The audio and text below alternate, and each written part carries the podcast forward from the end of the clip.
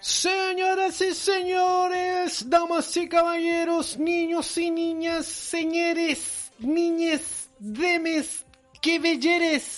Y todas las personas, los Homo sapiens que nos están escuchando, comenzamos el día de hoy un nuevo podcast acá en los estudios de Wuhan, China, en vivo y en directo, transmitiendo por todas las antenas, colgándonos de DirecTV, colgándonos de ESPN para Chile y el mundo.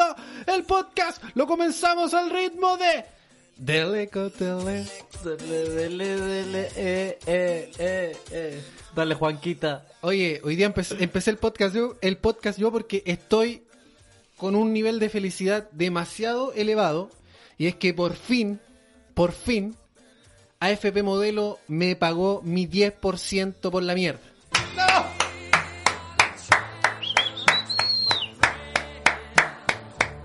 Y adivina qué fue lo primero que hice cuando me dieron mi 10%. Eh, no sé, bueno. Me cambié de AFP Modelo. ¿A cuál te cambiaste? me, me- me cambié a Habitat. ¿Habitat? ¿Sí? Bien. Confiable. Pensé la del ingeniero Pellegrini, lo como, pensé. Como los Habitat es como de, de 50 para arriba. Claro, que mi papá está ahí, entonces me dijo, cambia ese hábitat. que es el, es el, el lema de la, de la hábitat. Bueno, así que por eso yo me tomé la atribución de, de empezar el podcast porque de verdad que fue, un- fue una lucha intensa, muy intensa y luego de muchas llamadas, muchos Twitter, muchos mensajes por Facebook, hoy día lo logré, lo logré. Voy a poder comprarme mi plasma. Voy a poder comprar mi luces LED. mi luces LED de colores. Qué mamá tonto. Bueno, Bueno, eso. queridos amigos, ha quedado claro que para iniciar el iniciar un podcast no es fácil. Dar el... Yo creo que iniciar eh, nunca es fácil. Siempre empezar, no sé, cuando en el colegio te tocaba... Como en este, viste que hemos estado recordando el colegio harto. ¿Mm? eh, siempre era como una disputa quién partía. Las disertaciones. Las era como una disputa quién partía, ¿cachai? Era como... Porque igual yo siento que es difícil iniciar. En la vida.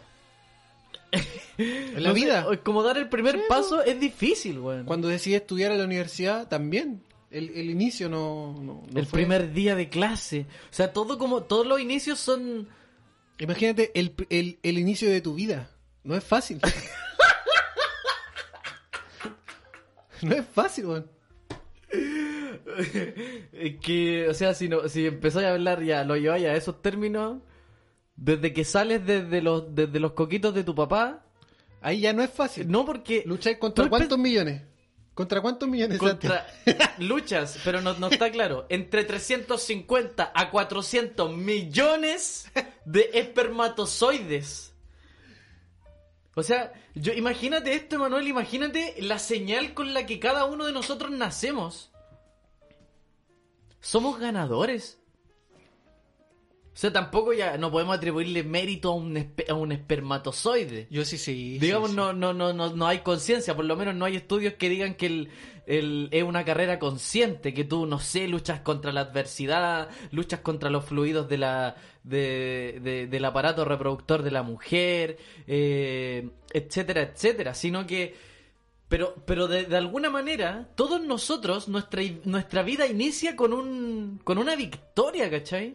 Es una gran victoria. ¿Y qué mierda pasa en el camino? Yo creo que las situaciones van condicionándonos, weón. Eso pasa. Yo a veces me siento un perdedor, weón. ¿Viste que esta semana, se- o la semana pasada, se cumplieron 10 años de que Nicolás Mazú ganó... ¿Viste eso, no? Ganó él. Iván tiene que ver. Pero, weón, ¿por qué estoy pensando en... El Nicolás Mazú, ganador, weón. En Nicolás Mazú cuando estamos hablando de, de un espermatozoide, weón. Porque él fue un, un espermatozoide que ganó, weón. Y que le ganó a la vida. El Nico Mazú, weón, es un... Un, un crack, weón, Deberíamos invitarlo. Nico Mazú sería un invitado, pero de lujo, weón. Y aquí en Chile como que yo siento que igual eh, estu- tuvo la sombra de Fernando González, igual tuvo la sombra de, de Marcelo Ríos, que estamos hablando de un número uno y, y- y Fernando González, ¿Cuánto fue? ¿Top 4? claro, fue, fue, cuatro fue número ¿no? 4 Fernando González. Y que tenía un mejor tenis que Masubo, weón. Entonces, claro, Capdeville no, yo a Capdeville no lo invitaría, ¿cachai? Porque no, pues, para perdedores ya, ya estoy yo en este... en este podcast, Oh. ¿Por qué todos contra Capdeville, weón? No, ¿Tan, no. mal- ¿Tan malo es? Pero escúchame, es que te quiero decir algo de Nicolás Mazú.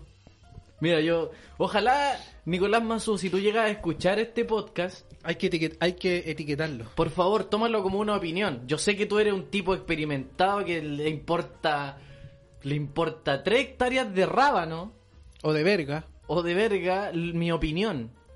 Pero eh, quiero ser vehemente y quiero ser también un poco lúdico para darla. A ver, te explico.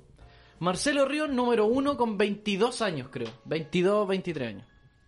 Número uno del mundo. O sea, tocó techo de inmediato. Y Marcelo Ríos nació con eso. Es que Marcelo Ríos nació con talento, brother. Estoy hablando solamente del deporte. Solamente el deporte. Claro, Mi- a, mi- nivel de, a nivel de tenista. mi opinión personal acerca de su vida la voy a- es para otro podcast y aparte que no, no me interesa opinar sobre la vida de los demás y cómo son. Estoy opinando solamente de algo técnico. Marcelo Ríos era un maestro. Un maestro con un metro setenta y cinco. Enfrentándose a puros pailones de dos metros y los paseaba, hermano.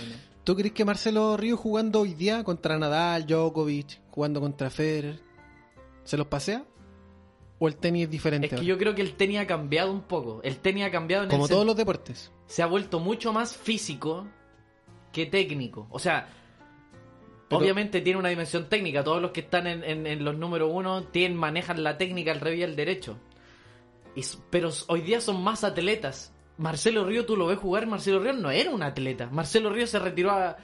Hermano, todos los tenistas chilenos se retiran a los máximo 35 años. Y tú ves Roger Federer con 40 años que sigue estando dentro de los mejores del mundo.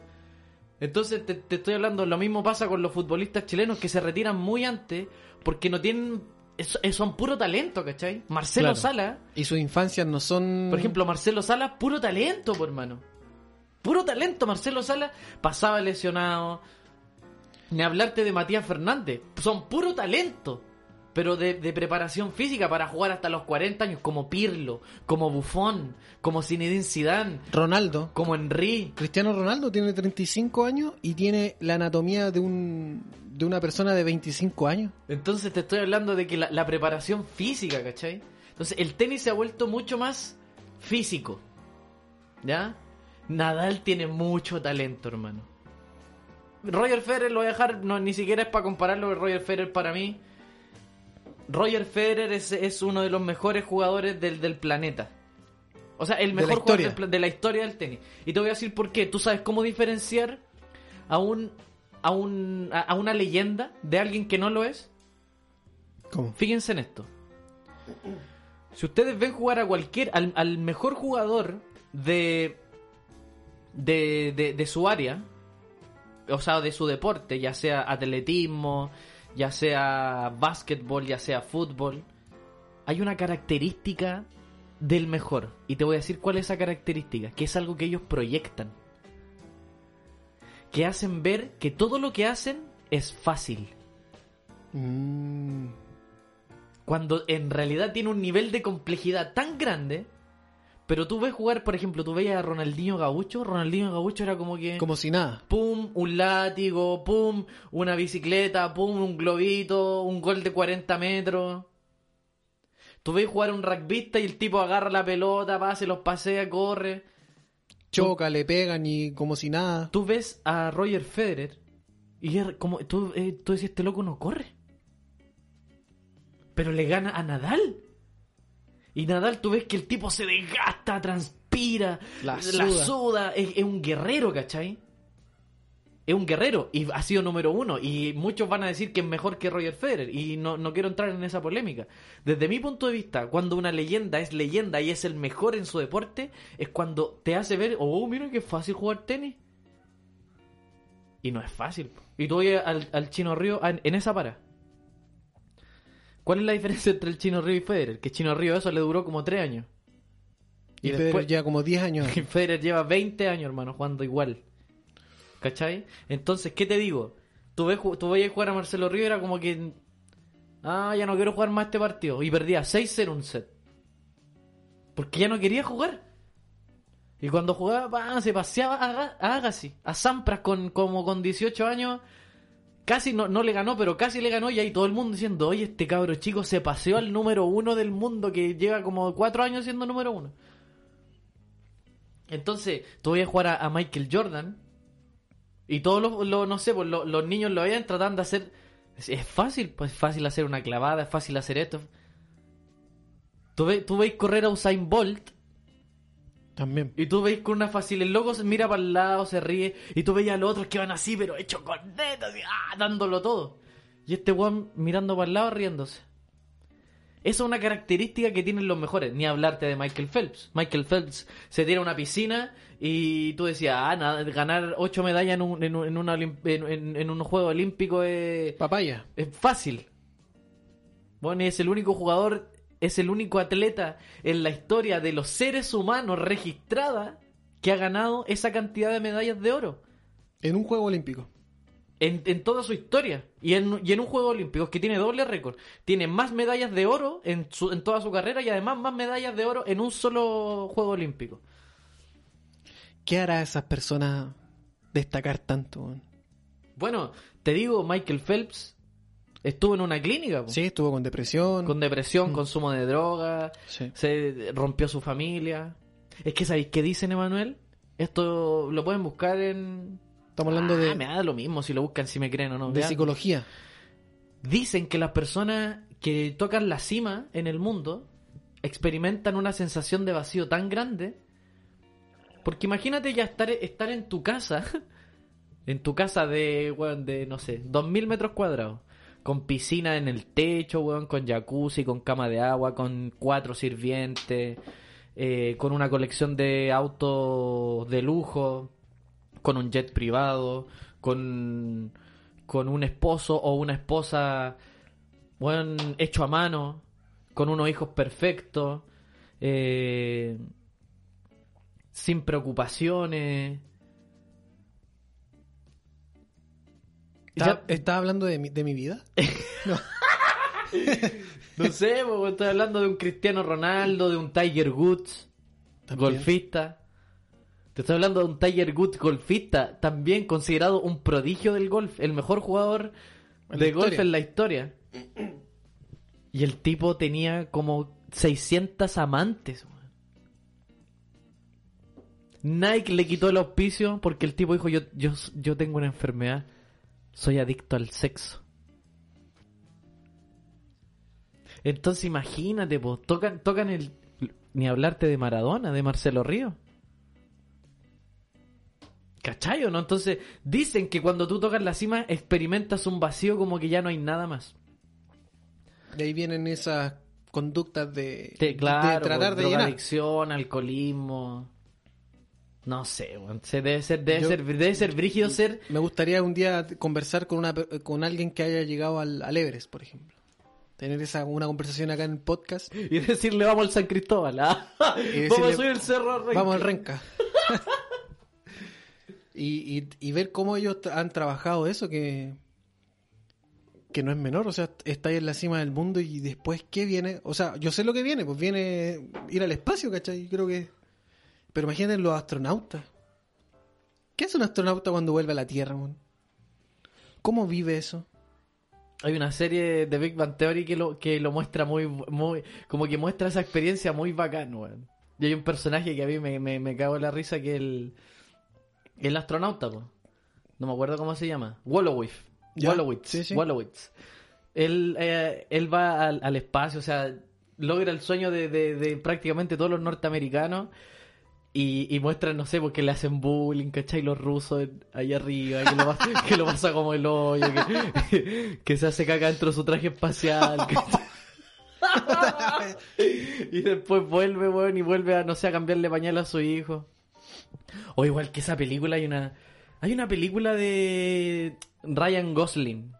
Ah, de Un la, personaje que las chicas aman. la historia de Neil Armstrong. De Neil Armstrong. Oh, muy buena esa película. Y que, no sé, pues hay una escena donde está con su esposa, no, eh, con su esposa e hijos, en tom- como tomando once, ¿cachai? En la merienda. Y, y, y- y entonces la esposa le dice, despídete de tu hijo. po". Y él le dice, hijo, bueno, eh, Tengo una peguita. Me salió una peguita. me salió un pololito. Así que voy a hacer un arreglo. me salió una peguita. me salió una peguita, me tengo que ir un, un par de meses. ¿Y dónde, papá? En- ¿y a dó- ¿dónde vas? En el, Tráeme unos quilates. en el norte, papá. En, La chuquicomata. te vayas a, la- a una mina. Voy por 14 días. No, hijo, me voy, me voy a la luna. ¿Cómo papá la luna? A la luna, pues, weón. A la luna, a la luna. Mira, sale por la ventana y mira Sale, la luna. sale para afuera. Y mira por la ventana. ¿Qué ves en el cielo? Papito, bájame. ¿Ves la luna? Sí. Allá voy a estar, pues, weón. Te voy a hacer Imagínate te- decirle, imagínate, o- eh, tú te vas de tu casa y tu, tu, tu polola, tu mamá, donde, ¿con quién viaste? ¿A dónde vas? No, mamá, voy a La Vega. No, mamá, voy a Calicanto. Mamá, voy al mall. Eso, eso. Y decir, voy a la luna, weón. Voy a la luna. Ah, ¿y cuándo volví? Oye, Voy, a gra- voy a grabar, voy a grabar un estudio, un viaje a la luna. Ah. entonces, esas son las... Bueno, esa es el, el- la reflexión del, del podcast es... Sí. No, pues, weón, yo no he terminado, pues. Me falta Nicolás Mazú, pues, Ah, por eso, volvamos, Nos volvamos a la reflexión. po. Nos pasamos de Nicolás Mazú a, Ah, a- ah. a lo- a los mejores. Sí, que Nicolás po, Mazú no a la- fue... al, al, al gen, al ADN, al ADN ganador. A Nicolás Mazú no fue el mejor, weón. Pero aquí yo te voy a decir lo que tiene, lo que tiene Mazú, weón. Mazú no nació con ese talento. De hecho, Mazú, Nicolás Mazú, en su infancia tuvo que decidir si jugar fútbol o jugar tenis.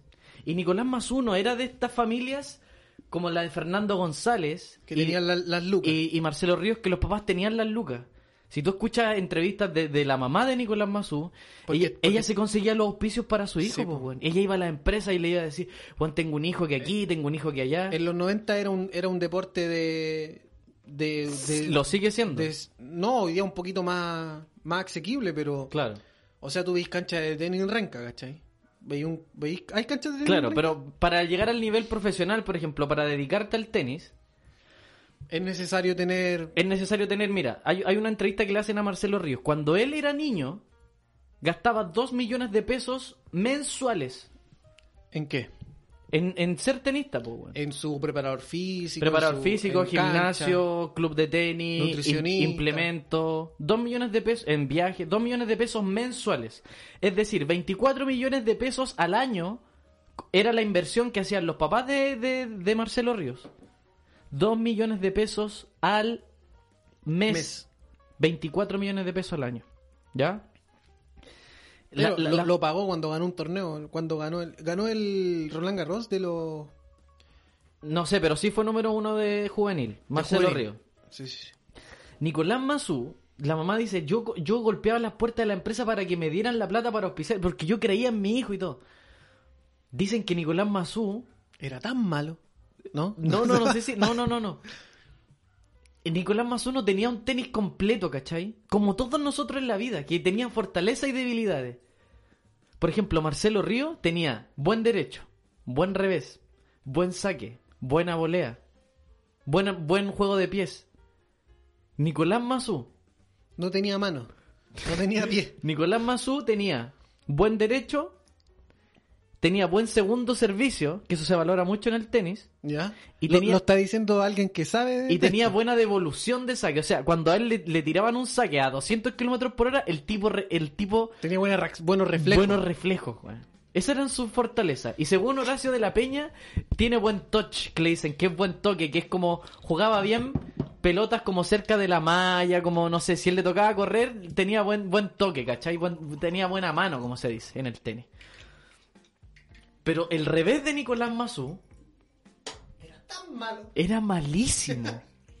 De hecho, a él se le nota, a él se le nota cuando él jugaba tenis, él se- que él no quería pegarle de revés, ¿cachai? Que él, se- él siempre se acomodaba para, para su derecho, porque ahí estaba su fortaleza. Pero Nicolás Mazú tenía otra cosa, weón. Y te voy a decir la siguiente frase. Tenía una cosa que no se compra en la carnicería, Manuel. Tú en la carnicería puedes comprar...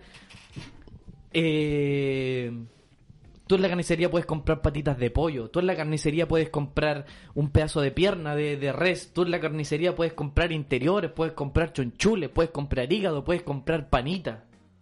Pero lo único que no te venden en la carnicería, Manuel, En la, en la tula de la vaca. es corazón, perro. El corazón no se compra en la carnicería, papá. Y Nicolás Mazú es un tipo que se formó a puro corazón, a puro corazón. El primer campeonato que ganó Nicolás Mazú remontó como siete match point, hermano. En contra. ¿Para qué hablar de la... En Argentina. En Argentina. Contra un argentino y contra un estadio completamente en contra, con un estadio lleno de argentinos? O sea, imagínate eso. Los especialistas en Sudamérica del fanatismo. Nicolás Mazú, su primer campeonato como profesional lo gana en Argentina remontando un partido imposible. Así, así, así nace la carrera de Nicolás Mazú. Y así, y así siguió. Entonces, ¿qué te digo? Nicolás Mazú es un, es un.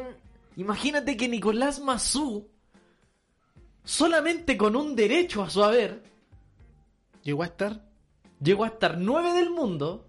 Nueve del mundo. O sea, top 10. top 10. Pero no solo eso, Emanuel. No solo eso. Fue doble medallista olímpico de oro en Atenas. 2004. La misma semana. Bueno, la misma semana. Es decir, Nicolás Mazú jugaba un partido. Partió el día lunes jugando. Jugaba un partido de, de single, uno contra uno, y después jugaba con Fernando González El el doble. doble, en la tarde, weón. Todo una semana. Se hizo cagar. Se hizo recontra cagar, por mano. Llegan a la final contra, contra Alemania, el dobles. Llegan a la final contra Alemania. Remontan como cuatro match point con Fernando González. Ganan un partido a cinco sets, un partido que duró como cuatro Como horas. cuatro hermano. horas. Que hay, uno, hay unos videos internos que yo, que yo pude ver donde las ampoas en los pies de Nicolás Mazú era, no, no era una planta de pie, eran pura ampoas. Era una ampoa, weón. O sea, la, la Del desgaste del. menos mal que no usó unos calzados beba para jugar. Y al día siguiente, weón, la final de single. Contra Marty Fitch, un estadounidense, puta, weón, de dos metros, con un saque de 200 kilómetros por hora, con un revés que la pone donde quería, con un derecho. Y Nicolás Mazú, y, y, no, y no había jugado doble, weón. Estaba, el tipo fresquito, estaba fresquito, fresquito. con una lechuguita. Jugó una, le- una lechuga contra un... Y Nicolás Mazú acalambrado, weón, se cae. El otro tipo lo mira, el otro tipo, Marty Fitch, mira a Nicolás Mazú y en un momento lo acusa de que está actuando, weón. Pero Nicolás Mazú no estaba actuando, señoras y señores. Está hecho corneta. Nicolás Mazú, sus músculos ya no daban más. Nicolás Mazú solamente con su mente mandaba su cuerpo, weón. Lo- lo- lo- y tenía ahí... a- es, a es todo- di- es digno de un análisis demasiado... Escúchame, escúchame esta weá. Hay, un, hay, un, hay una escena tan decidora que es que Marty Fitch a Nicolás Mazú lo tiene de lado a lado. Pum, para allá. De repente oh, una pelota para allá, corría para allá, corría para acá, corría para allá, corría para acá. Marty Fitch gana el punto, con un remache gana el punto, pero después de haber hecho correr a Nicolás Mazú por toda la cancha. Y Marty Fitch queda mirando a su entrenador que estaba en la galería y le hace un gesto así con las manos, diciéndole, ¿cómo corre este cristiano, weón? No paraba ese, weón. ¿Cómo sigue corriendo? ¿De dónde saca la fuerza, weón? Si el ciclo de Krebs ya pasó hace rato, el ATP ya lo, lo- lo quemó hace rato, weón. ¿De dónde está sacando la energía? Y esa energía es del chileno, po, weón. De que lucha contra la adversidad. de que Nico- Estamos acostumbrados, como de si que- fuera novedad para un, de pa' que un chileno Nicolás, eso. Nicolás Mazo decía, weón, no puede ser, tengo que ir contra todo, contra todo, contra todo. Y, y, y yo creo que nosotros como chilenos, o la, bueno, los latinos y principalmente acá en los chilenos, estamos acostumbrados a remarla, weón. Entonces, imagínate, los imagínate, imagínate los haitianos, weón. Imagínate un- el lo- corazón de un- el corazón de un haitiano que se viene a Chile, a un país donde se habla español, Y donde son más, viene- más racistas que la mierda. Mi- Imagínate ese corazón, weón. El corazón de un haitiano que se viene a trabajar en los trabajos que nadie quiere hacer acá, weón. Y viene a aprender español a- a- Al, sin- peor, pa- al sin- peor país, po. Sin cursos, weón. Aprenden español hablando con chilenos y bancándose, como tú decís, todas las burlas, todos los chistes, la- el racismo que hay acá, weón. Porque no me vayan a decir que en Chile no hay racismo. En Chile hay racismo. Entonces, Nicolás Mazú, en Atenas, weón. Mira la weá épica. Épica, desde épica. todo es, punto de es vista, como weón. una, un- una odisea de Homero esta weá. Y- Como la Iliada. y- imagínate a Solabarrieta, weón, en, su- en, en, eh, bueno, en éxtasis, era como, bueno, era como... No puedo estar en, en el mejor lugar. Veo, estoy a Nicolás Soy, Mazú, soy, locu- Atenas. soy locutor, periodista y estoy transmitiendo un nicho histórico en Los dioses del Olimpo, eh, Zeus, Poseidón, Hércules. ¿Lloraste? ¿En la Yo final? no, no, yo no lloré, weón. Pero estás Yo, em- yo yo lloré con el dobles. Ese me emocionó. Profundamente. Me emocionó mucho. Es que remontaron match point y toda esa cuestión. Ya. ¿Has visto pero la- has pero visto- Nicolás Mazú con el tiempo, weón. Con el tiempo. Se fue dando Yo lo su- valorando más porque yo antes era muy chaquetero con Nicolás Mazú. Pero hoy Nicolás Mazú para mí, en, la, en, la- en las, ¿cómo se llama? En las conferencias de prensa este weón decía, loco, somos chilenos. Somos los mejores. Nadie nos va a ganar, weón. Cuando agarra el micrófono en el estadio y dice, quiero decirle algo a todos. Eso, me encanta. Quiero decirle algo a todos. En esta vida. Nada. nada es imposible, weón. Ni una weá. Eso. Sí. ¿Cachai o no? Y hoy día Nicolás Mazú, Emanuel. Nicolás Mazú, igual que todo el recorrido, se tuvo que retirar prontamente del tenis, weón. Claro. Pero hoy día es el mejor entrenador que alguien puede tener. Y te digo que el, el- al, El- al tenista que está entrenando hoy ¿Está día top 3? ¿Top 3? lo tomó como entrenador a Nicolás Mazú y el mismo entrenador dijo, es la mejor decisión que he podido tomar en mi vida. Y te digo que a lo mejor Nicolás Mazú no tiene tantos consejos técnicos, pero Nicolás Mazú le debe decir a este Juan, no te rindas, Juan, no te rindas, no te rindas, no te rindas, no te rindas, sí. Pero eh, Nico, me duelen las piernas, no importa, Juan, el ácido láctico no existe, Juan, los calambres no existen, están en tu mente. Los calambres son, los calambres son psicológicos, Juan. Nicolás Mazú es un tipo, weón. Un referente. Es un referente para todos nosotros, weón. Debería estar en los libros de historia. Yo te diría que está al- mismo nivel que Alexis Sánchez, weón. Porque si nosotros viéramos dónde nació Alexis Sánchez, weón. calama, weón. ¿Dónde nació Alexis Sánchez? En Tocopilla, weón, en Tocopilla. Si tú vieras, weón, Tocopilla. Una cancha de tierra en Tocopilla, en pleno desierto de Atacama, weón. Ahí no hay canchas de pasto. Con 40 grados de calor, tú entenderías lo que hizo Alexis Sánchez. Eso es exactamente que un gerente de una empresa, lo que hace Alexis Sánchez, lo que hace Nicolás Mazú, que un gerente de una empresa esté ingresando planilla Excel con el teléfono vendiendo, haciendo clases de liderazgo, atendiendo a su y ser el mejor en su área, weón. Y nosotros, weón, venimos a, a decir, no, Alexis Sánchez tuvo una los periodistas deportivos. Una Alexis Sánchez mala. está una, te- una mala temporada. Límpiense los hocico antes de hablar de Nicolás Mazú o Alexis Sánchez, weón. ¿Por qué, weón? ¿Por qué? Y eso lo tenemos metido en nuestro ADN como chileno, weón. Pero ¿cómo es posible, weón? Eh, olvidamos muy fácilmente. No, weón. que son cagones, que son pecho frío. Y vos en tu trabajo, weón, con cuer levantáis la raja, estáis viendo un partido comiendo un asado y tomando chela, weón. ¿De qué me estáis hablando? Y estáis criticando a un tipo que se la pasa entrenando 8 horas diarias, weón, desde los 14 años, incluso desde antes, weón. Cuando que- tú estabas, métale paja. Cuando tú estabas viendo infiel en Chilevisión, weón, Alexis Sánchez se levantaba a las 8 de la mañana. Y quizás antes. Nicolás Mazú a las 8 de la mañana, weón, iban a clase y eran los deport y eran deportistas. Y tú tienes el descaro de, de- de venir a criticar, weón. No me weí, po. Nicolás Mazú. Alex, el, Nicolás Mazú, weón, es lo más grande. Eh, Yo, yo tengo esa imagen en mi mente porque me compré el póster, weón. Después que ganó la. Yo también la lo tenía. Ese, ese, es- esa imagen de, de, Nico- de Nicolás Mazú. ¿Cuál Jesucristo, weón? Con una corona de, de, olivo en Gries, en, en, en, en Grecia, Atenas. weón. En Atenas.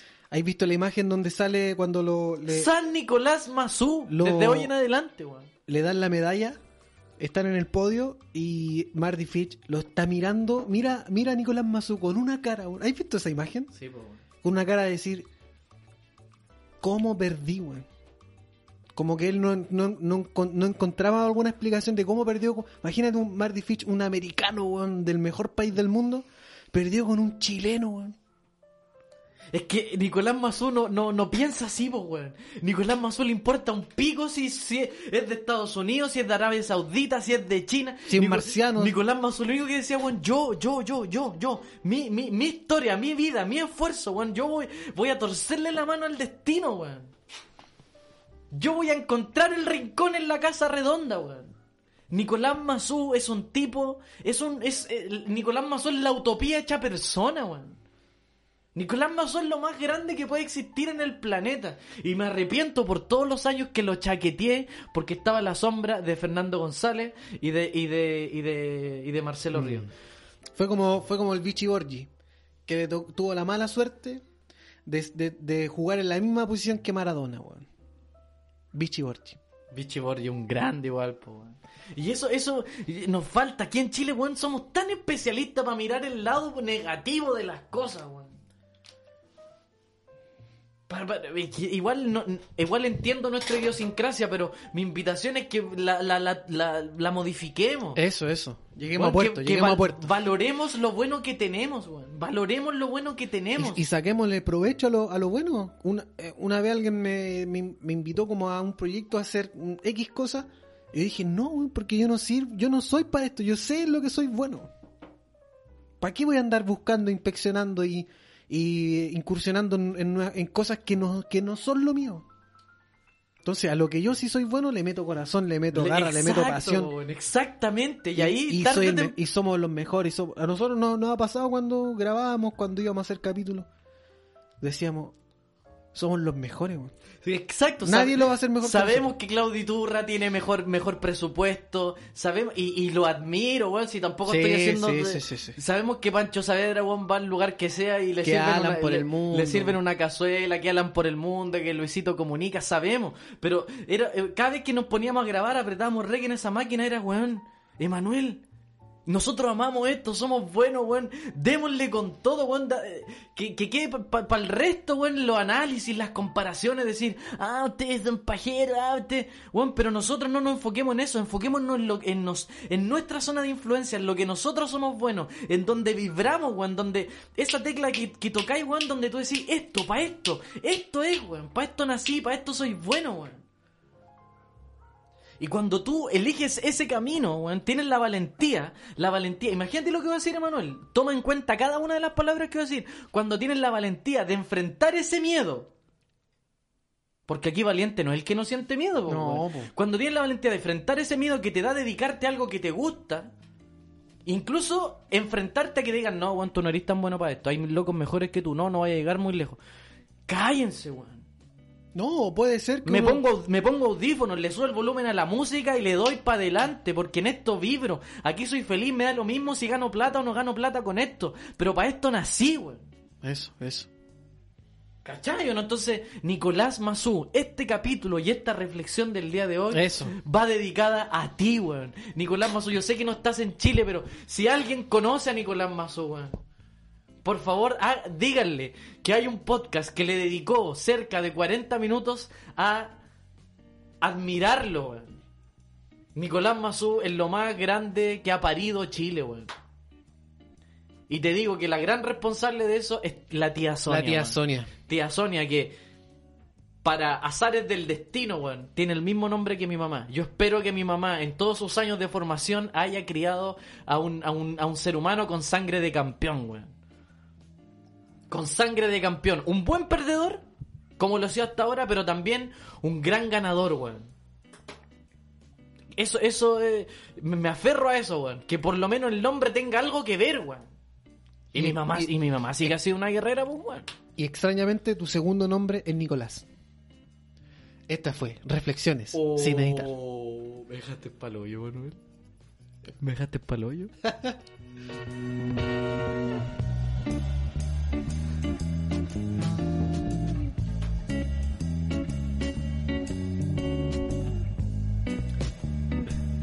Estás escuchando Podcast Sin Editar.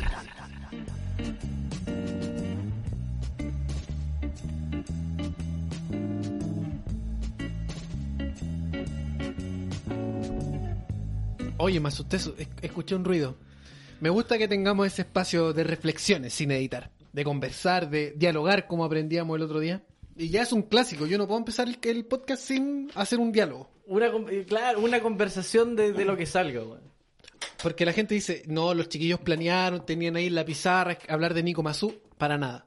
Absolutamente. Esto igual que cuando eh, una historia que tú me contaste de Federico Sánchez cuando le alguien le preguntó ¿y ¿Cómo, ¿Cómo lo hacen? ¿Cómo hacen cómo se City llama? Tour. ¿Cómo hacen City Tour? Ustedes estudian y todo y eh, Federico Sánchez eh, queda mirando a, a quién? Esta- era un, eh, creo que era... Un periodista y Sí, un mentiras periodista. verdaderas. Mentiras verdaderas. Mentiras Eduardo, ver- Eduardo Fuentes. Mi- mira a Eduardo Fuente y le dice está todo aquí y pone la mano en su cabeza, En la cabeza. en la sien, En la pensadora. está todo aquí. Por eso vale la pena Leer, weón, leer, vivir y vivir, weón. Vale la pena la experiencia. Vale la pena, weón, vivan, hagan cosas. Si van a descubrir su pasión, no, no la van a descubrir en su casa, weón. Hagan cosas, vivan, vivan experiencias nuevas y así van a descubrir Estén en movimiento. El movimiento y La vida en movimiento, po. ¿Cuál es la regla de oro que, que siempre nos han enseñado? Te voy- aquí te voy, te voy a regalar. Este es un bonus track de la reflexión Bonus sin editar. ¿Cuál es lo que, lo que siempre nos han dicho? Bueno, nosotros que tuvimos una crianza eh, eh, eh, cristiana evangélica, para decirlo evangélica, no cristiana, evangélica. Una crianza religiosa. ¿Qué es lo que siempre nos dijeron de niño? Que, que provenía El- de la Biblia. Que el matrimonio, es de- eh, que el sexo es después del matrimonio. Puta, ya, pero otra weá. No, no, eso no. weón. Que no, Esto, no se puede polear antes de 18 años. No, eso no, weón. Que los músicos no pueden andar con las que bailan. Eso, weón, ¿no? Es, de, es de Canuto. Es de Canuto. Escucha. Esta frase que te voy a decir a continuación te va a recordar muchos sermones de tu mamá. De la tía la hormita. No hagas con los demás lo que no te gustaría que hicieran contigo, ¿verdad? Exacto. Ya. Esa es como la regla de oro para todos. Sí, sí, sí. Y no solamente alguien que haya recibido creencia cristiana, a lo mejor tu, tu mamá o tu papá también te lo dijo en algún momento. No hagas a los demás lo que no te gustaría que te hicieran a ti. Pero eso parte de un principio de, de inactividad, weón. Es no, no, no hagas. ¿Cachai? No hagas al resto. Y eso no puede ser así, pues si la vida no es eh, Tiene- algo estático, pues, weón. Es la misma frase, pero a la inversa. El, exactamente, Manuel, weón, no.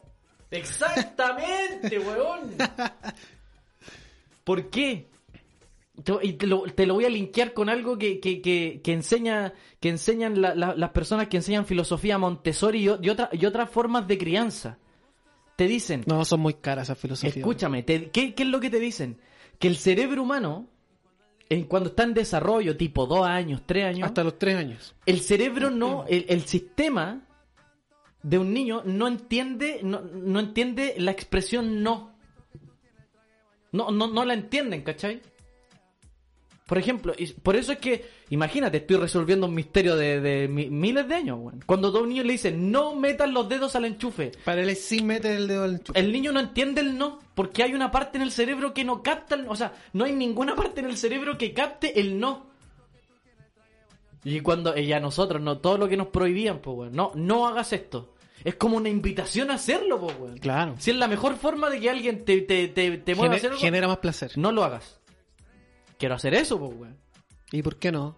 Y entonces porque nuestro sistema no capta, no tiene un problema con esa palabra. Lo mismo con esto. No le hagas a los demás lo que no te gustaría que te hicieran a ti. Eso no puede ser, po, weón, porque la vida no es estar eh, estático, po, weón. La vida en movimiento, el universo, como lo quieran ver. El universo, la energía, Dios, la religión, la ciencia, weón, la es movimiento, weón. Exacto. Y entonces, ¿cómo es la frase? La frase debería o, o ser, Cómo, o cómo es la... haz A los demás. haz a los demás lo que te gustaría que te hicieran a ti. Excepto meter un dedo en el hoyo, weón. oh, perdón. Iba ahí arriba, estaba- yo estaba ahí escuchando la... Escúchame esto. Porque esto es serio, poner el bonus track de reflexiones sin editar. Reflexiones inéditas. Haz al resto lo que te gustaría que te hicieran a ti. Eso es la vida, po, weón.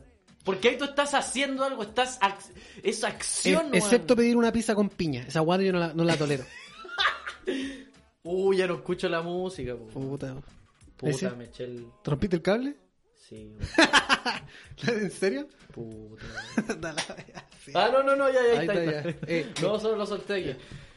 Haz a los demás. Hazle a alguien lo que te gustaría. Trata al resto como te gustaría que a ti te trataran. Porque eso es tiene un principio en la acción, en hacer. No en no hacer, po. ¿Qué es eso, weón? Bonus track de reflexiones sin editar.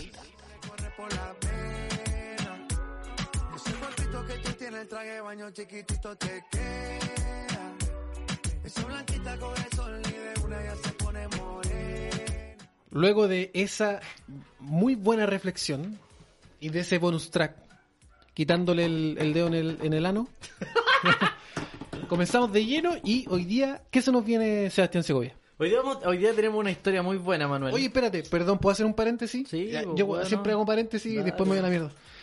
Eh, hoy, hoy recibimos la triste noticia de que un personaje al cual tuvimos la oportunidad de registrar, una persona, Dona Charán. eh, Señora Charán. Perdón, señora Charán, murió, murió por, por COVID y extrañamente le- eh, las personas, sus familiares se, contac- se contactaron con, con nosotros. Sí. Y este capítulo se lo dedicamos al señor Acharán. Eso. Sí, muy, muy... Y está el video, nosotros subimos el, ex- el extracto al, al, al Instagram y a al nuestras Facebook. redes sociales, sí. Ahí está señora Charán, un tipo de Copiapó, un caballero Copiapó, Un vacancito. un bacancito, un gentleman, ahí está. Eh, puta, son cosas que, que no sé, que en la vida te, te, te, te hace vivir. Eh, nos topamos, grabamos una persona que, que falleció ahora y el video quedó tan bonito, una entrevista tan bonita a, a esa persona y Espontánea, como es el clásico nuestro. es, una- es un recuerdo muy lindo para su familia y amigos ahí en Copiapó, en el norte de Chile. Eh, bueno, como es la tónica de última de estamos contando historias de viaje, como no se puede viajar weón, por, por, el- por el coronavirus, estamos recordando historias de viaje, estamos recordando eh, experiencias que, que, que, que hemos vivido y hoy día hay una, hay una muy... Una, ¿Qué, qué una- fue, qué fue una- lo, que habl- qué fue lo que hablamos el, la semana pasada? No me acuerdo, en el último capítulo no... Como Ah, que yo, hablamos del dron. Sí, yo, yo como que borro toda esa weá, no. Hablo y después ya no me acuerdo. Tú tenés como 10 gigas de memoria. Entonces, eh, pero este es un viaje que hicimos con, con unos amigos que cuando todavía no, no nacía este bichito por viajar. Yo creo que yo te diría que fue, Fue como una, una, nuestros primeros viajes. una, una de nuestras primeras experiencias, pero sin, sin esto de como de viajar y todo, era como más pasar un buen, un buen momento entre amigos. Eh, esta era la despedida de soltero de mm, Eduardo Rivas, tu hermano. ¿Del Edu? O del Simón. No me acuerdo. No, del Edu. Del Edu, ¿no es cierto? Sí, era del Edu. De mi hermano. Tu hermano se iba a casar. Entonces, ¿qué pasa? Que nos fuimos. Un viaje piola, pues nos fuimos. Nos quedamos en Valparaíso. Eh, en Valparaíso arrendamos una, una hostal así, dos piezas, y nos fuimos. El Ema, yo, mi hermano, Ignacio, Simón, Simón Maldonado y Simón Mandoneado. Carlitos Menjiva. También era parte de, de ese grupete. Carlito. Eh, ¿Qué hacía Carlito ahí? Tengo una imagen de Carlito que no puedo hacer. Exacto, esas eran, eran las 12 del, eran las 12 de la noche, habíamos recién llegado al paraíso. Ya, todo esto ya empezó a vislumbrarse cuando nos fuimos en bus, llegamos a Estación Central, así como con expectativa que lo vamos- Claro, lo, vamos el- a pasar bien y todo. Una despedida de soltero de chicos cristianos, entonces tampoco esperen de esta historia Sí, no, no, toples, mujeres, Drogas. eh, drogas, alcohol, no, no hay nada de eso. Un poquito de alcohol, yo me tomé una cosita. Ah, no, no, Sí. no me acuerdo. man. Eh, entonces llegamos al hostal, que se llegamos muy tarde, fue lo único que encontramos abierto, me acuerdo. En y, Viña. Y a, las 12 del día quisimos hacerle una, una talla a, Eduardo a Eduardo Ríos, que se iba a casar. Una agua muy A las 12 de la noche. muy escolar, te diría yo. Lo metimos escondido en una pieza y de repente prendimos la luz y estamos todos en pelota bailando como toplero. No, una weá que no, hasta el dedo yo no la entiendo. Hay un olor a raja en esa pieza. Carlito. Puta Carlito. Tengo una. ¿Por qué hacíamos esa weá, Manuel? Ya, ahí estábamos. Pero muy, escucha, recuerda eso, Carlito. muy chistoso. Eh, algunos teníamos lencería.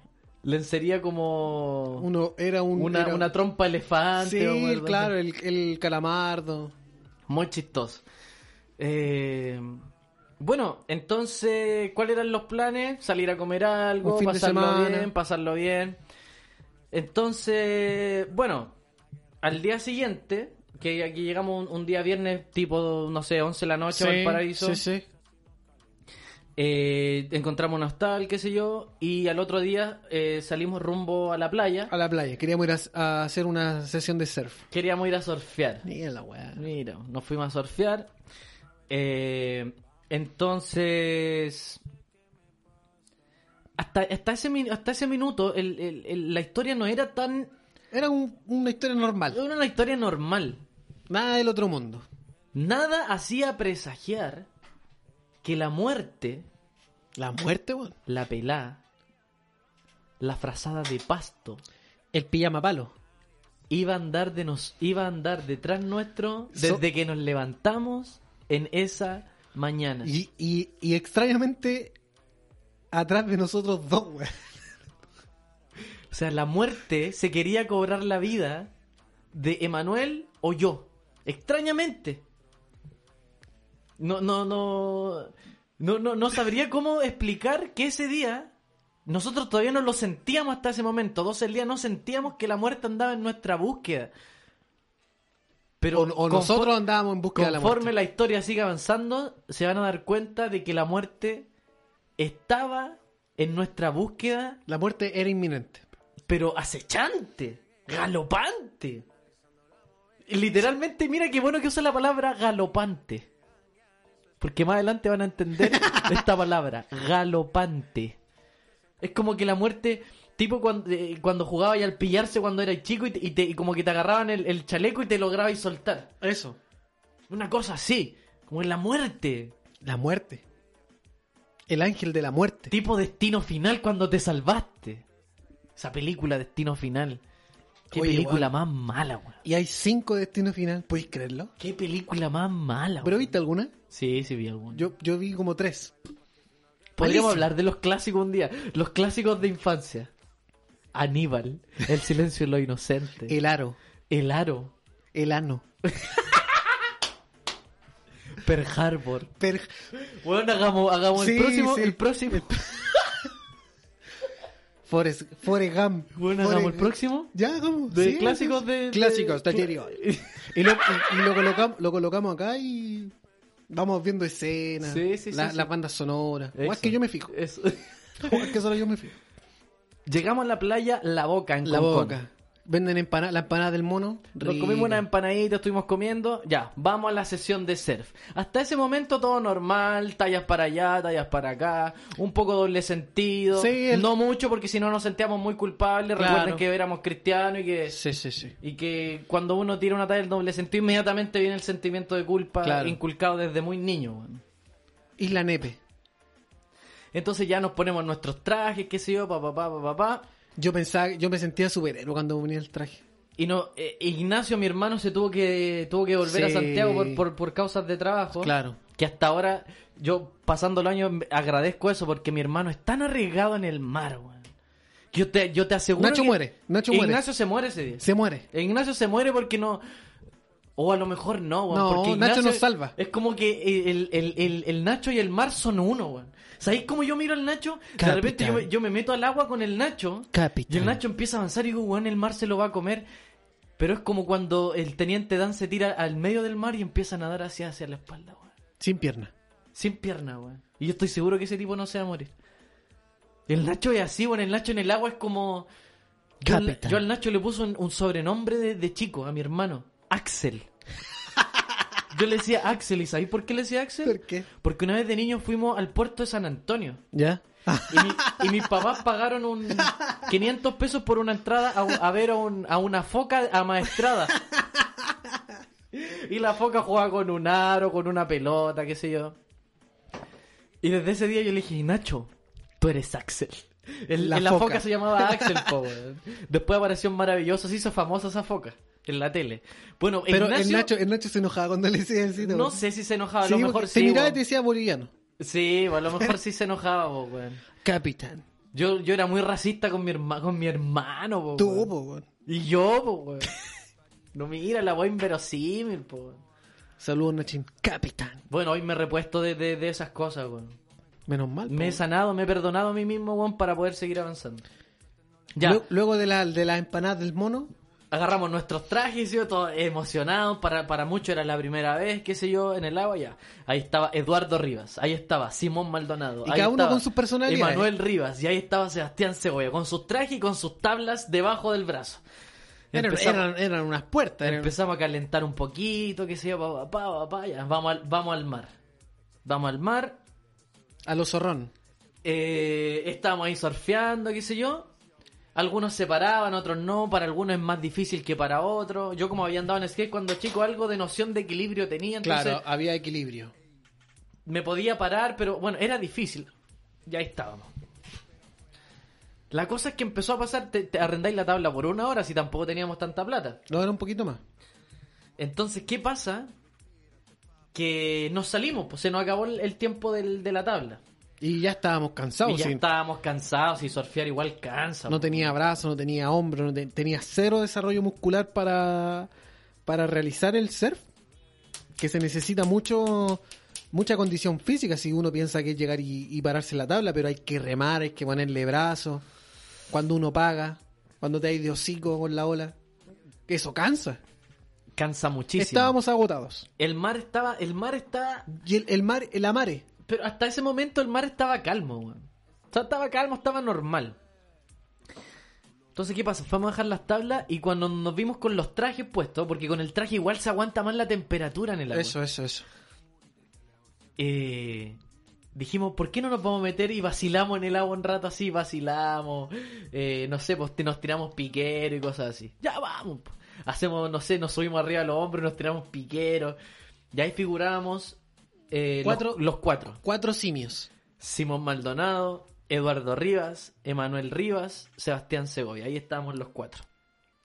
Estábamos en el agua a una, a una distancia súper prudente de la orilla. Sí, digamos. sí, sí. Se estábamos jugando y los chiquillos, eh, yo me acuerdo perfecto de Manuel Rivas y Simón Maldonado que se empezaron a pegar un show terrible y yo me empecé, y, y a mí me mataba la risa, onda, hacían posiciones sexuales en el agua. El Simón gritaba, Y el Simón gritaba así como que estaba teniendo un orgasmo, pero cosas tan absurdas. absurdo. Y Quinto yo, básico. y yo con Eduardo Rivas miramos este espectáculo y era entre que venía una ola y, no- y nos Ah. reíamos, pero esa risa que, que te agarráis la guata y que, que como que quedáis cansado, ¿cachai? Ahí nació una isla. Emanuel, Emanuel flotaba de espalda y lo único que quedaba en el aire, en el, en el, como sobre la superficie, era su paquete. Y Su- Emanuel decía, nepe. Y Emanuel decía, miren, una isla, una isla flotando, la isla Nepe. y yo con Eduardo, guau, riéndonos, qué sé yo. La risa nos empezó a cansar, esta, esta, estos Esa piqueros. dinámica. Entonces, bueno, en- estábamos todos cerca, estábamos todos juntos ahí bromeando, qué sé yo. En un momento, Simón dice, tengo ganas de orinar. Muy cerca de nosotros. Y el, eh, eh, Simón en un, en un hecho que hasta el día de hoy yo no, para mí no tiene explicación. Intentó, empezó a intentar sacarse ese traje que te queda tan apretado, weón. Y sacártelo Y adentro mar, de- y sacártelo dentro del agua es peor.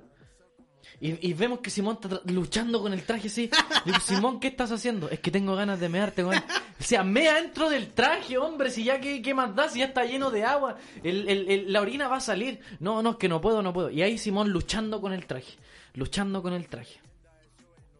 Y en ese momento estábamos, yo tenía a, a, a Manuel Rivas a mi izquierda, Eduardo Rivas a mi derecha, yo al medio. Venía una ola, vacilábamos, qué sé yo. En un momento, que yo no puedo explicar, yo creo que fue una fracción de unos 20 segundos, Fue muy, muy breve. Emanuel, yo lo veo a unos 2 metros de mí. Y Eduardo Rivas ya estaba un poco más cerca de mí, a un metro aproximadamente. Y yo, y yo nunca estoy sin, sin tocar el fondo, po. No, no, yo, yo en el mar yo no puedo estar sin tocar el fondo. Yo no me, o sea, tirarme, tirarme de un yate así como lo hacen estos buenos bacanados que suben video y todo. Yo no me tiro ni cagando ni en un lago ni cagando. Yo necesito tocar. En, en Ariel Ducado te tiré. Yo necesito. En, en Brasil una vez me tiré al- en la mitad del mar abajo y casi me ahogo. me salvó una persona de 80 años. Entonces ahí estaba yo con Eduardo arriba, cerca, digamos, y en un momento no. Ya, la- ya tocaba la punta de los pies. Y yo creo que Lo- la punta de los dedos así. de la uña. Entonces, ya, pues empiezo a tratar de, de- de salir y, y- y no podía. O sea, yo braceaba, braceaba y no tocaba, pues, weón. Weón, me estoy acordando de Y todo. yo soy una persona que me desespero muy rápido, weón. Yo pierdo la, yo pierdo la esperanza en un segundo. Yo no es que vaya perdiendo la esperanza de a poco, ¿cachai? Yo la pierdo en un segundo. Yo soy de las personas que en la vida, en la vida, pierde la esperanza en un segundo. Entonces yo no toqué al principio y dije, me voy a morir. me voy a ahogar, weón. Ni siquiera no estoy tocando, necesito ayuda. No, no, no, no, no. Voy a morir. Y, y entonces vengo- costera. no, la primera vez que no logro tocar, miro inmediatamente a Eduardo Rivas, muy cerca mío, Eduardo Rivas, hermano de Emanuel. Y le digo, Eduardo, no toco, weón. Y me dice, ya, tranquilo. Eduardo, Eduardo siempre... La mesura. Mesura, po, weón. Está bien, se- Eduardo es un tipo mesurado, tranquilo. Eduardo puede perder la esperanza, pero a, a largo plazo, ¿cachai? Claro. Eduardo no es un tipo que se frustra en un segundo. Eduardo no es un tipo que abandona, weón. Yo sí. Entonces Eduardo me dice... Y tú "Tra- acudiste a la, a la, a la yo, mesura. yo miro a Eduardo y le digo, Eduardo, no toco. Y Eduardo me dice, tranquilo, weón. Tranquilo. ¿Ya? Sí, sí. El, el- el traje te va a hacer flotar, tranquilo. Trata de ir saliendo. Entonces en un momento le digo, Eduardo, no puedo más, weón. Fundí de pierna, fundí de brazo. No puedo seguir moviéndome, weón. No puedo moverme. Adentro del agua con frío todavía. Y miro al Emanuel. Y Emanuel me dice una frase que no... Yo estaba ahí flotando y de repente vi que estábamos, que yo tampoco tocaba. Yo nunca me voy a olvidar. El Edu también estaba, estaba cerca mío. Pero no, no tan cerca como yo. Yo estaba No. como muy al lado de Sí, Edu. yo estaba un poquito más lejos. y, y tú estabas ahí como que te- tú te alejaste un poco. Claro. Y de repente sentí que no tocaba y dije, ya, voy a volver. Y hago el, el esfuerzo de nadar y, y mi brazo se me cae. Se me cae el brazo. Y estaba con, las puros, con los puros pies. Y de repente dije, no puedo más. Y miro a, a mi hermano, el Edu de mi hermano, mayor, y le digo, hermano, no puedo. No puedo moverme. Eso, yo me acuerdo de eso, man. Yo me acuerdo Y de mi cara así de frustración. Emanuel, es que escúchame, yo te miro a ti porque yo también te considero un tipo que no abandona la primera, weón, ¿cachai o no? Claro. Entonces yo, hasta ese momento, yo no, yo no mostraba mi desesperación todavía, weón. Ah, ve esperanza, yo decía, la había está visto- Sí, claro. Simón se está meando allá. sí. Simón estaba como un poquito más lejos, pero estaba, lo veía tratando de sacarse el traje y... Él que- estaba en su mundo. Él estaba en su, estaba en su mundo. Entonces, cuando miro a Manuel hacia mi izquierda, le digo, el Manuel me, me queda mirando y me dice, no me puedo mover.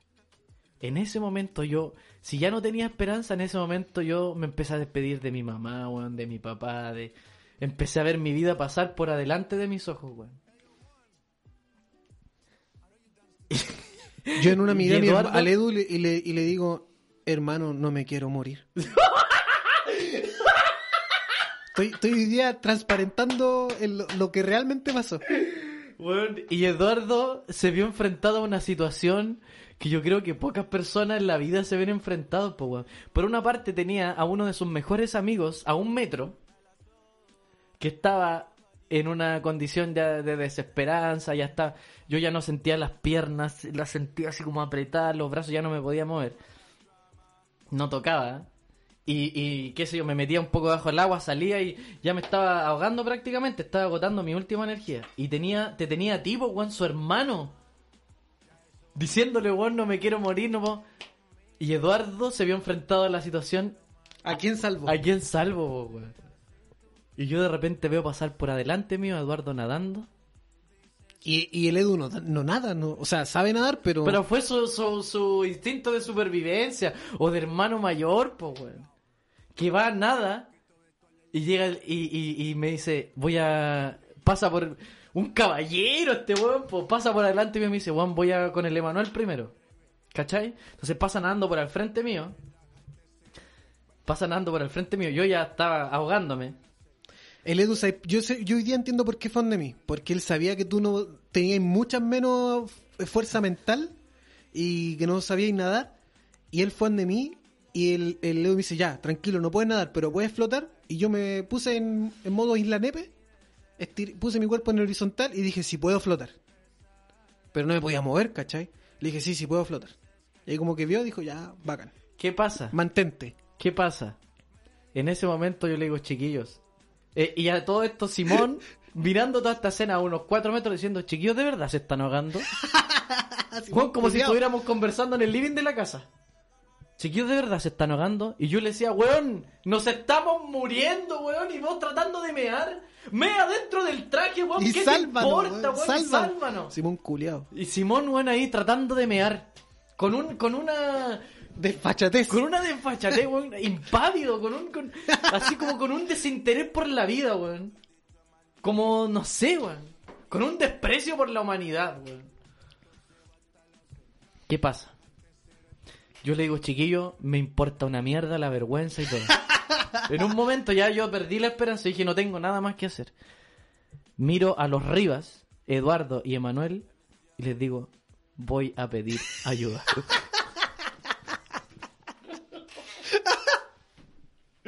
Yo les digo, voy a pedir ayuda con lo último que me queda, weón.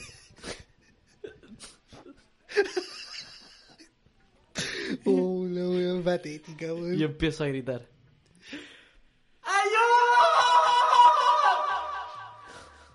Cuidado, weón, una puerta.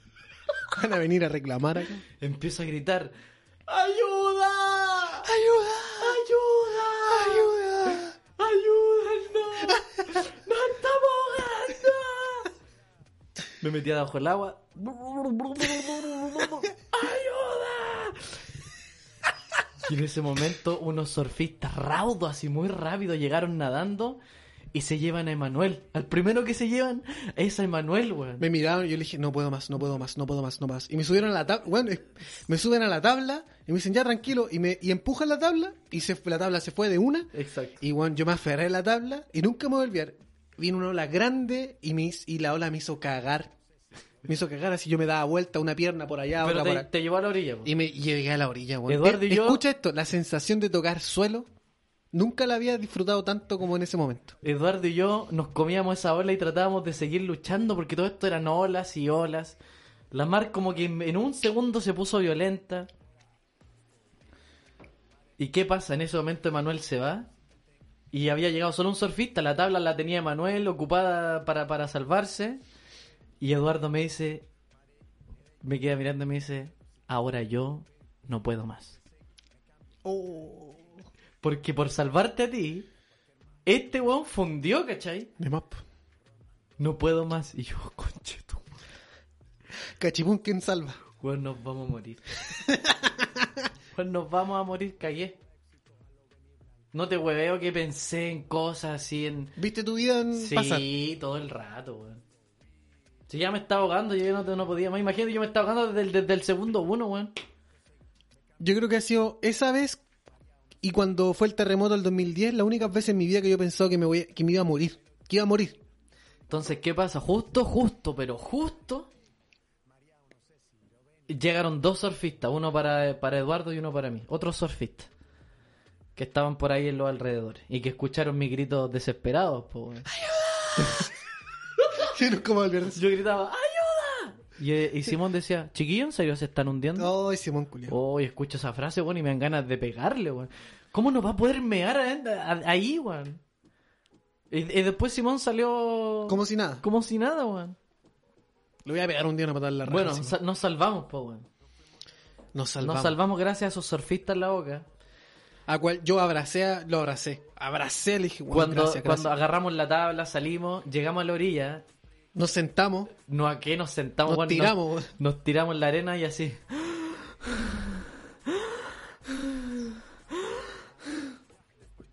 Y todo así, en silencio, ni siquiera nos, des- nos hablábamos. nada, nada. nada, nada. Nos mirábamos a la cara solamente diciendo, ¿Qué chucha pasó aquí? estuvimos a punto de morirnos, weón. Fuimos a devolver los trajes de ser, qué sé yo. Cansadísimo. En silencio, nadie, nadie decía nada. Salimos, nos tomamos algo, unos juguitos, qué sé yo, comimos otra empanada y ya íbamos de vuelta. Y como para reponernos de, de esta situación, para, para salir con la energía Para arriba, levantar la moral, para levantar la moral, vamos saliendo de la playa de la boca y hay uno- unos, unos chicos que están arrendando unos caballos para, para la típica cabalgata. Estaban la playa. arrendando primero unas motos. No, No. no, no, no. Escucha, déjame Ah, perdón, la perdón, historia, perdón, perdón, perdón. Vemos unos caballos, que sé yo, ya. Eh, arrendemos caballos, dos lucas en la vuelta. Ya, perfecto. Unos 15 minutos, una cabalgata como para reponerse. weón. Claro, disfrutar el atardecer, Eduardo. el mesurado. Eduardo con, con, no sé, con una conexión con Dios. Y con su vida misma. Con la Pachamama, con el universo. O simplemente habiendo... Sumado dos más dos. Entendiendo la lección, la señal. Dice, yo no voy a... Yo no, no quiero... Yo paso. Yo no quiero, claro. Yo paso. Yo, Para mí esto fue mucho. Entonces Simón, Emanuel y yo dijimos, no, vamos a reponernos de esto. Vamos, obvio, obvio. Pagamos las dos lucas, nos subimos a, los caballos y ahí estamos, en un establo. en un establo que era... Había una, una especie de... Una malla, unas maderas. Claro, una especie de cobertizo, pero el, el techo era de estas mallas verdes. De feria. De, como de un plástico que, que igual permiten que tú veas el sol, que el sol entre, digamos. y que Claro. son solo como para dar un poco de de sombra. Entonces, unas vigas de madera, Unos palos clavados. unos palos culiados que estaban ahí con unas mallas que hacían como de establo y los caballos ahí debajo tomando el sol. Entonces nos subimos, qué sé yo, y ahí estábamos. Yo en mi, yo en mi, en mi posición, Emanuel al lado, Simón al lado, cada uno en su caballo. ¿Vamos a dar una vuelta? Vamos. Vamos a dar una vuelta. Emanuel, qué sé yo, agarra su caballo, le pega con el, con el taco en, en el, en el estómago, pa, sale. Simón, pa, sale. Y yo, lo mismo, con el, con el, con el taco pego, No. y No mi, sale. Y mi yegua no anda. Y yo, un poquito más fuerte, ¡pum! mi yegua no anda. Y de repente, partió. Cuando quiso. Partió. Cuando... Entonces, cuando yo estoy a punto de salir del, del, del, del establo, del límite de la sombra, mi caballo empieza a andar. El caballo ya pasa al umbral de la sombra, le empieza a pegar el sol al caballo. Yo voy- adentro todavía. Yo no me di cuenta que bajo, eh, colgando del, del, del, del techo de, de este cobertizo, colgaba un, un, un alambre, una especie de- Como una cuerda. Como una cuerda, eso. Una cuerda que yo no, hasta el día de hoy no entiendo en qué, de qué manera estaba puesta. Que cuando yo voy a salir de ese establo, se queda enganchada en el cuello. Yo estaba como a 15 metros del Seba y lo único que veo, veo a alguien. Imagínense esta escena, veo a alguien con, con el cuello enganchado así. ¡Ah! ¡Ah! ¡Ah! Yo estaba- el cuello se me engancha a la cuerda, la cuerda pegada al techo, hacia arriba, el, el caballo con sus 500 kilos tratando de salir hacia adelante, y yo ahogándome. me- en la cuerda manual me estaba estrangulando. Al salir, weón, al salir. Luego de haber casi muerto ahogado. Y eso es lo peor. Con una hora de diferencia al salir y yo... weón, ¡ah, ah, ah! Y de repente el caballo hizo tanta fuerza que ¡pa! la cuerda Toda la cuerda. Se cortó la cuerda del techo y salgo, weón. Me quedó una, una, una marca en el cuello. Y yo dije... No entendí eso ese momento. Hasta, hasta ese momento dije, uh, la weá penca, weón. Claro. La weá peligrosa. Uno echándole culpa al servicio. Comenzamos los tres. al- Comenzamos, claro. Comenzamos los tres, ¿te acordás? Comenzamos, sale, sale Manuel, sale Simón. Y por al lado nuestro De un segundo a otro. pasa un tipo como a 80 kilómetros por hora. por Galopando. arena. Y ahí viene la galopa. Y con un, y con un, con, con un swing en la cadera, pa, galopando a esa yegua, con un swing, pa, pa, pa, pa, Como no- serie canadiense. Y nosotros miramos hacia el lado y dijimos, oh, el weón bacán. bacán. Así, me, así quiero galopar. Entonces le empezamos a pegar con fuerza al caballo, pa, pa. Y mi caballo caminando a un kilómetro por hora. Emanuel, un poquito más rápido, pero no, no teniendo el control completo. Entonces, como que cor- el, el caballo Como que sí, como que no. para, como que galopaba para. El Simón también, como que galopaba para. Algo pasaba. Algo pasaba. Algo había. Mi caballo, paso a paso. Paso a paso, al cabo de unos cinco minutos, mi caballo ya se había, desde el establo en donde estábamos, se había alejado unos 300 metros, más o menos. Sí, ya estábamos ahí como en esa parte de la laguna. Estábamos en, en la, en la ribera de la laguna. Y entonces mi caballo, y yo le empiezo, dale caballito. Y el Emanuel pasa por al lado, galopando así, ya crack, y me dice, háblale. Siempre me acuerdo de esto, me dice, háblale al caballo, Seba. Para Sí. que te haga caso, háblale, weón. Conversa. Conversa. Ten conexión. Entonces yo empiezo a hacerle cariño. Dale, caballito. ¡Ah! ¡Ah! Dale, caballito. Dale, dale, dale, dale. ¡Eh, eh! Y mi caballo, paso a paso. Sin hacerme caso, weón. Inmutable. En un momento, mi caballo a beber agua de la laguna. Y yo ahí, Como si nada. parado, viendo cómo todos los demás disfrutan y yo, mi caballo, tomando agua. En un momento, vuelvo a golpear al caballo con, con, el, con el taco. Y en un momento el caballo hace, se para en las dos piernas de atrás.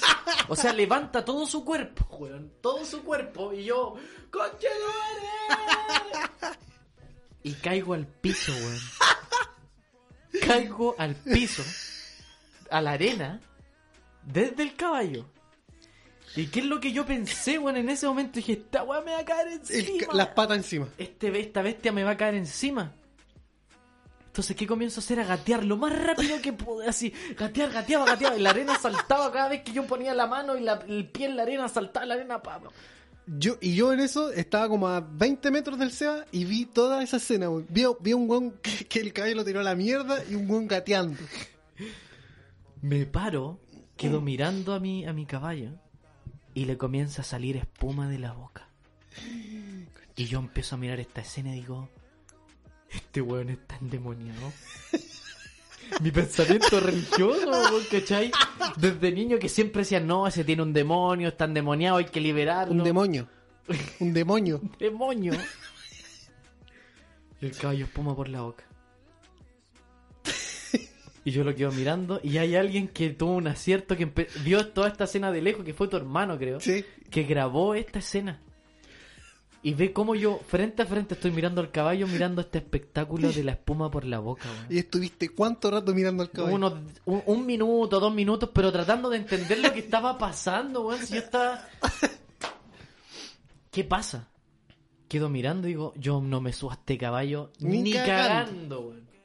Ni cagando. Ni en pedo. Entonces veo a Manuel, a Simón, y le digo, por favor, anda a decirle al, al- al dueño de estos caballos, tú que ya estás galopando, que por favor yo no voy a volver, weón.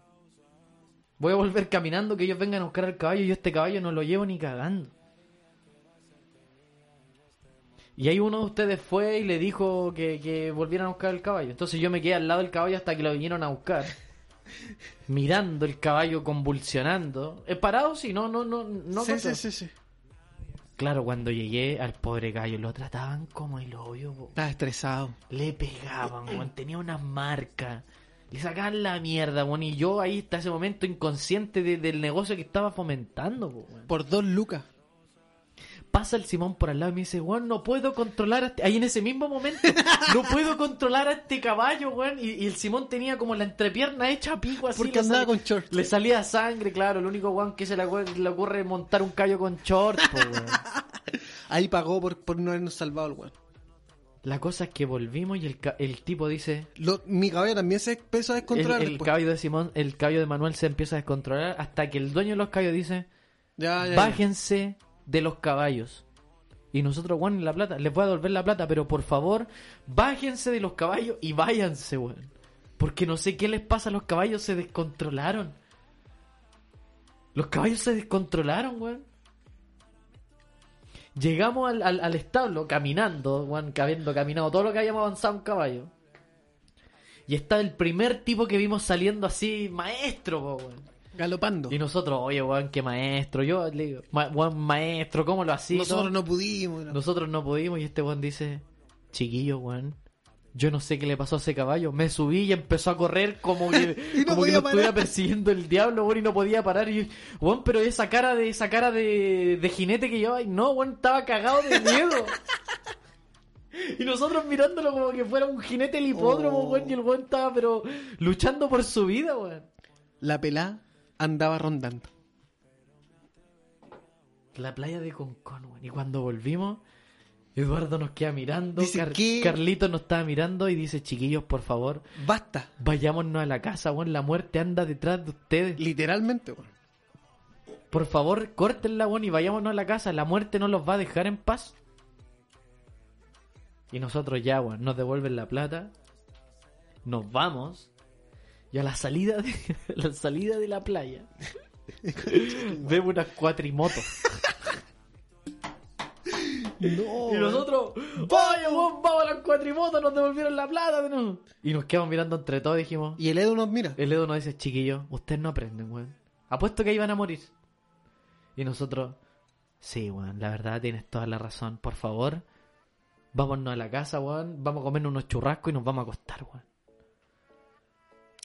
¿Tú crees que si hubiésemos subido esas motos, Yo creo que ahí... morimos? Sí. Honestamente. O quedamos parapléjicos. Sí, sí, algo, sí, sí. algo hubiese pasado. Algo hubiese pasado. Eh, a lo mejor gracias a Eduardo estamos vivos. Yo en muchas en muchas ocasiones estoy vivo gracias a, a Eduardo. Esa es la verdad. Pero bueno, la pelá and- anduvo detrás de nosotros muchas veces. Pero ese día, ese día fue demasiado bueno. Yo, yo lo recuerdo como un día, eh, uno de los días donde nunca había sentido la muerte tan cerca, rondando, detrás de nosotros. Historias. Y lo que salga.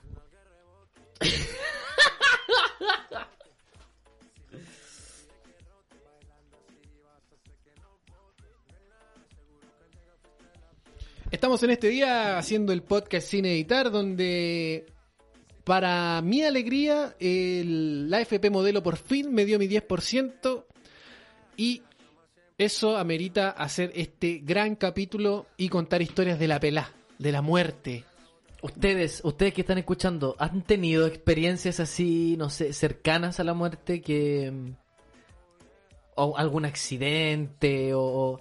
Es que es ahí que Manuel... O soñar, imagínate soñar, weón. Hasta ahí en la mañana, eh, no sé, ya nos vamos a, a Cuba, vamos. Y en la mañana, o sea, en la noche anterior sueñas que el avión se cae. ¿Qué harías? Pero bueno, yo me imagino así, no sé, eh, es que yo creo que eso todos lo han tenido como una experiencia en donde, en donde la muerte estuvo muy cerca.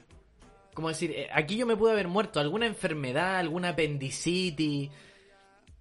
Eh, yo creo que yo he estado cerca de la muerte, de la muerte así unas dos veces. Que eh, eh, esta vez que contamos, que, que fue la despedida soltero de Eduardo. Y la otra fue una vez que me atoré con un trozo de carne. Estaba comiéndome un churrasco y, y- se me atoró un trozo de carne en, en- la garganta. Bueno, y estuve a punto de morirme. así. Estuve sin oxígeno mucho rato. Con cerca mío habían personas que no... no es una historia para, para otro podcast. Pero historia en donde ustedes estuvieron a punto de morirse de, de hacia ahogados o...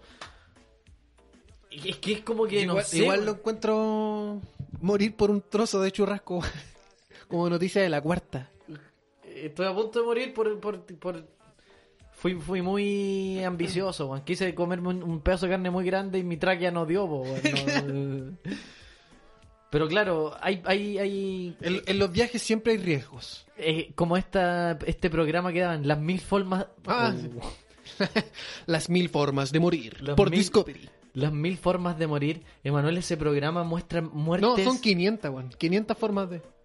Son 500. No, weón, mil, ¿Mil? las mil formas de morir. Había un weón que, eh, que se echó como un... No sé, se echó como un- una... Esta es para broncearse. ¿Ya? Y después se metió al solarium y explotó una weá así. Mil maneras de, mol- La- de morir. Las mil maneras de morir. Podríamos, podríamos hacer un capítulo de las mil maneras de morir. Es que está en. Wikipedia. Mil maneras de morir. Las maneras más absurdas de morir, weón. Thousand Ways to Die. Mira, argumento. El programa recrea muertes inusuales basadas de hechos rea- reales o leyendas urbanas. Ay, tienen expertos invitados para que analicen la... Para que analicen las muertes, po. Pero Sí, absurdo. sí, yo lo he visto. Imagínate, no sé, morir por... ¿Sabes qué, Manuel? Hay un tipo que... Puta, weón, si es que hay un tipo, ¿Ya?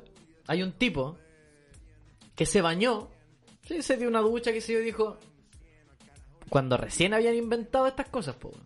¿Ya? Dijo, me voy a secar el pelo en el microondas. El weón dijo, esta agua calienta, tengo el pelo mojado, voy a meter la cabeza dentro del microondas y me voy a secar el pelo. No sé, weón, no, no me pregunten cómo lo hizo, vean, búsquelo en internet. Weón, mete la cabeza dentro del microondas pa- Ya. para secarse y le explotó la cabeza, weón. Entonces, desde hoy, desde ese momento en adelante, desde ese momento en adelante, los microondas tienen una señalética atrás, weón. Busquen en su microondas, atrás de su microondas. Y no solo eso. Tiene un- un- una simbología que dice no meter partes del cuerpo. ¿Por qué? Por una cuestión básica de física, que las microondas calientan las moléculas de agua. Por eso funciona Se el le hizo cagar la cabeza y murió. Y la, po, y la cabeza está llena de líquidos, po. Hubo otro tipo Un- que dijo, bañó a su gato, weón. No. Dijo, lo voy a secar dentro del microondas. Metió el gato adentro del microondas. Adivina qué pasó. La misma weón. Explotó el gato. Explotó el gato, pues, weón. Y entonces, desde ese momento en adelante, desde ese momento en adelante, busquen en su microondas atrás para que no, para que no piensen que yo estoy mintiendo, po, weón. Claro. Dice, no meter mascotas al microondas. Y aparece una simbología, weón, de un gatito y una línea prohibido, weón. Esta weón no es para secar nada, weón. Mil maneras de morir. Nosotros fuimos la número 565. Y salvamos. Salvamos. Podríamos hacer un programa de investigación de quiénes fueron los responsables de, de no sé, de ponerle instrucción al champú, weón. ¿Cachai? ¿Quién fue el primero que la cagó en algo? Estaría bueno eso. El primero, el primer ser humano que la cagó en algo y en honor a él se hace el, el símbolo. Porque todas las cosas traen simbología. A ver. Aquí. La ropa te dice, no sé, no la planches, no planches esto con... e- con- Porque alguien la planchó. Exacto, es porque alguien la- es porque alguien lo hizo, po, weón. ¿Cachai? Eh, no sé, pues te dicen no no enchufe el, eh, no haga ni un enchufe con los pies mojados, porque la, el agua es un conductor de la corriente. po, weón. ¿No has visto esa- esas personas que matan así en las películas?